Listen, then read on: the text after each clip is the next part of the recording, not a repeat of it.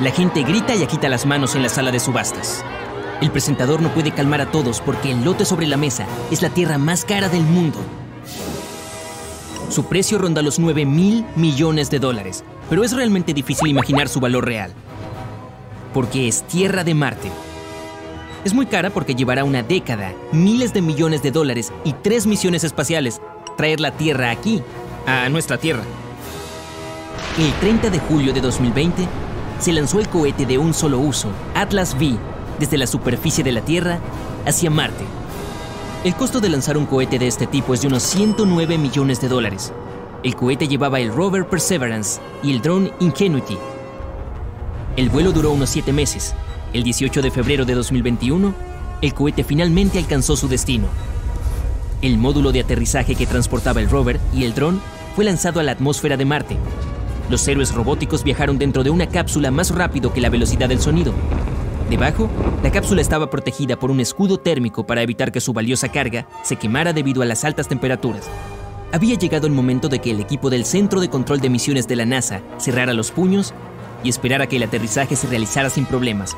Todo el proceso fue automático. Una vez que la cápsula de carga entró en la atmósfera de Marte, un paracaídas se abrió con éxito.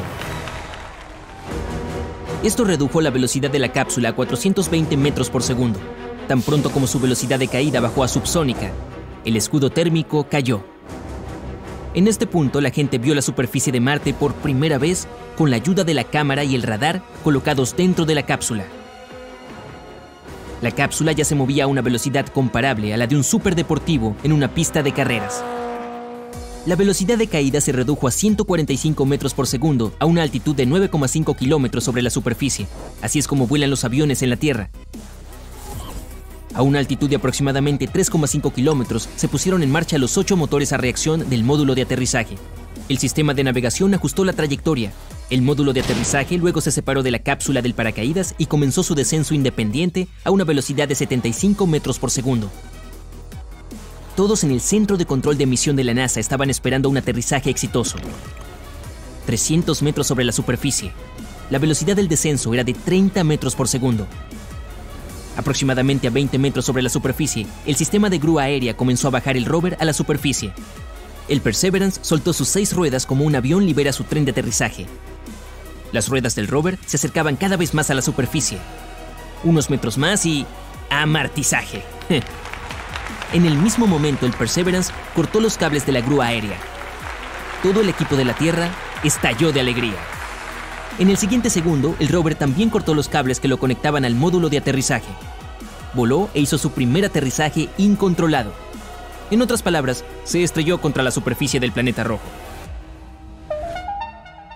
El segundo paso de la misión, que nos traerá un poco de la Tierra más cara de la historia, comenzó con la recolección de muestras. Esta fase en realidad inició hace mucho tiempo en la Tierra. El rover lleva 43 tubos de titanio, cada uno de ellos puede contener una muestra de suelo del tamaño de un meñique humano. Mientras preparaban estos tubos en un laboratorio en la Tierra, los científicos primero soplaron un poco de aire a través de los tubos, luego los bañaron en tinas llenas de acetona y otros químicos para asegurarse de que no quedaran bacterias en el interior. Luego se colocaron en un horno calentado a 150 grados Celsius durante 29 horas. Cuando Perseverance recolecta muestras en estos tubos, se pueden almacenar allí durante al menos 10 años, en comparación, las muestras de suelo lunar colocadas en cajas selladas solo podían almacenarse durante 10 días. El Perseverance también tiene muchos equipos y espectrómetros para investigar muestras. Incluso tiene un potente láser. El rover puede fundir rocas sólidas en plasma y luego analizar su composición. Los científicos esperan encontrar rastros de organismos vivos en estas muestras de suelo, y esa es exactamente la razón por la que el rover aterrizó en el cráter Jezero, este cráter es tan ancho como el Gran Lago Salado y una vez estuvo lleno de agua. Allí se pueden ver lechos de ríos secos y depósitos de arcilla. Esto hace que los científicos crean que una vez hubo agua en esta región. Y dado que el agua es la base de toda la vida, los investigadores esperan encontrar aquí rastros de su existencia. Otro objetivo del Perseverance es probar la tecnología que permitirá producir oxígeno en Marte la gente lo necesitaría para respirar y como combustible para cohetes. Para hacer esto, el rover usa MOXIE, que significa Experimento de Utilización de Recursos In situ de Oxígeno en Marte, por sus siglas en inglés. Esta es una caja del tamaño de una jaula de hámster que pesa tanto como un perro grande. Su propósito es presurizar aire marciano para que se parezca al de la Tierra y luego calentarlo. Se supone que una reacción química con un metal especial dentro de la caja rompe un átomo de oxígeno del dióxido de carbono. Como resultado, tendremos monóxido de carbono y oxígeno puro. Si esta tecnología tiene éxito, se ampliará 200 veces.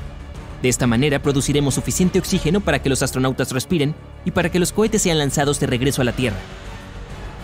Entonces el rover de 2,7 mil millones de dólares, este precio incluye su costo de diseño, construcción y mantenimiento, recolectará muestras de tierra y rocas hasta 2023. Dejará tubos cerrados con muestras en la superficie de Marte y casi una década después serán recolectados. La gente necesitará otro rover para hacer eso. Se necesitarán varios miles de millones de dólares para diseñar una nueva misión. Entonces, necesitará siete meses para llegar a Marte. Después de eso habrá otro aterrizaje complicado será un simple rover con grandes ruedas. Lo ayudarán a moverse por las colinas marcianas. Grandes paneles solares lo alimentarán con electricidad. Este rover recogerá todas las muestras recolectadas por el Perseverance. Luego las cargará en un estuche del tamaño de una pelota de baloncesto y las llevará hacia el cohete que aterrizará en Marte junto con él. El siguiente paso será entregar los hallazgos a la Tierra. El cohete con las muestras de suelo y roca tendrá que despegar de Marte y entrar en su órbita. Otra nave espacial lo estará esperando allí. El cohete lanzará el estuche de muestra y la otra nave espacial lo atrapará. Esta nave espacial encenderá sus motores y regresará a la Tierra. A su llegada, la nave espacial dejará caer un vehículo de entrada. Básicamente es una cápsula protegida por escudos térmicos, con el estuche de muestra adentro. Cuando la cápsula entre en la atmósfera de la Tierra se calentará mucho debido a la fricción con el aire. Pero los escudos protegerán las muestras y la cápsula aterrizará en algún lugar de Utah. Toda la misión de entregar las muestras durará unos 5 años. Solo después de eso, las muestras estarán listas para la investigación y la gente finalmente descubrirá si ha habido vida en Marte. ¿Fue antes del nacimiento de la Tierra? ¿Hace unos 4 mil millones de años? ¿O fue antes que los humanos se convirtieran en una especie inteligente? Los científicos esperan encontrar las respuestas a estas preguntas. Es por eso que estas muestras en realidad valen mucho más de 9 mil millones de dólares. ¿Qué pasaría si Marte resultara ser un lugar potencialmente habitable y la gente quisiera construir una colonia allí? Entonces pasarían algunas décadas más de trabajo antes de que pudiéramos llegar al planeta rojo. Para hacer esto, la gente tendría que usar muchas docenas de cohetes. Primero, una nave espacial vacía se enviará a la órbita con la ayuda de un cohete de lanzamiento. Luego, otro cohete entregaría carga a esa nave espacial. Y la gente necesitaría un cohete más para repostar la nave espacial. Solo entonces comenzaría un viaje de 7 meses a Marte. La nave espacial tendría que entregar suficiente equipo de investigación, materiales de construcción y otros suministros a Marte. Entonces tendríamos que organizar la producción de energía. Podríamos usar plantas de energía nuclear o paneles solares para esto. Lo más probable es que las casas de las personas estén ubicadas bajo tierra. La atmósfera de Marte no tiene mucha protección contra la radiación solar, entonces la gente tendría que esconderse del sol. Las próximas tareas serían la producción de combustible y oxígeno. Moxie podría ayudarnos con esto y por supuesto la agricultura. La gente cultivaría alimentos en invernaderos herméticos en el suelo marciano. Pero todavía tendríamos que usar trajes espaciales allí. Para sentirse como en casa, la gente tendría que terraformar Marte. Tendríamos que calentar el planeta y crear una atmósfera similar a la de la Tierra. La presión sobre Marte en este momento solo permite que el agua esté en un estado congelado. Tendríamos que hacerla líquida, los científicos ofrecen muchas formas de hacer esto. Una de ellas es haciendo que un enorme meteorito se estrelle contra Marte. Pero sea cual sea el método que se use, todavía pasarán muchas docenas o incluso cientos de años antes de que podamos llamar a Marte nuestro hogar.